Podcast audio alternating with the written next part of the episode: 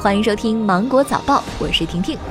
国家发改委办公厅、商务部办公厅联合下发关于进一步做好北方大城市冬春蔬菜储备工作的通知。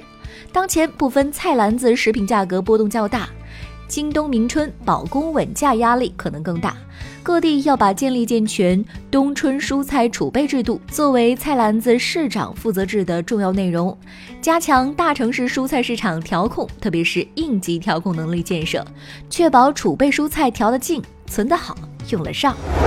河南禹州七岁女孩眼睛内被三名男同学强行塞进小纸片一事引发关注。禹州市教育体育局回应说，学校及老师和肇事学生家长对受害方家长当面赔礼道歉，并取得了受害方家长的谅解，同时责令该校校长和该班班主任写出深刻检查，并全市通报。在确定涉事女童眼睛没有异常情况的基础上，经警方协商一致，各自按照应当承担的责任签订了赔偿协议。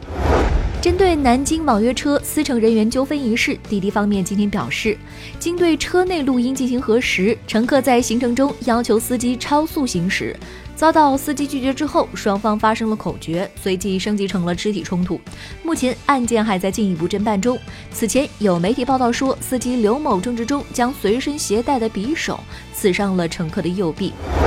此前备受舆论关注的《五维记忆》与《哪吒之魔童降世》著作权之争，近日闹上了法院。北京知识产权法院十一号宣布受理此案。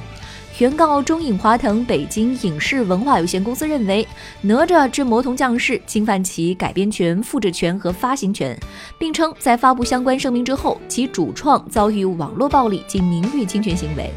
故请求判令哪吒编剧、导演及出品方立即停止侵权、刊登声明以消除影响，连带赔偿经济损失五千万元，并承担合理费用一百万元。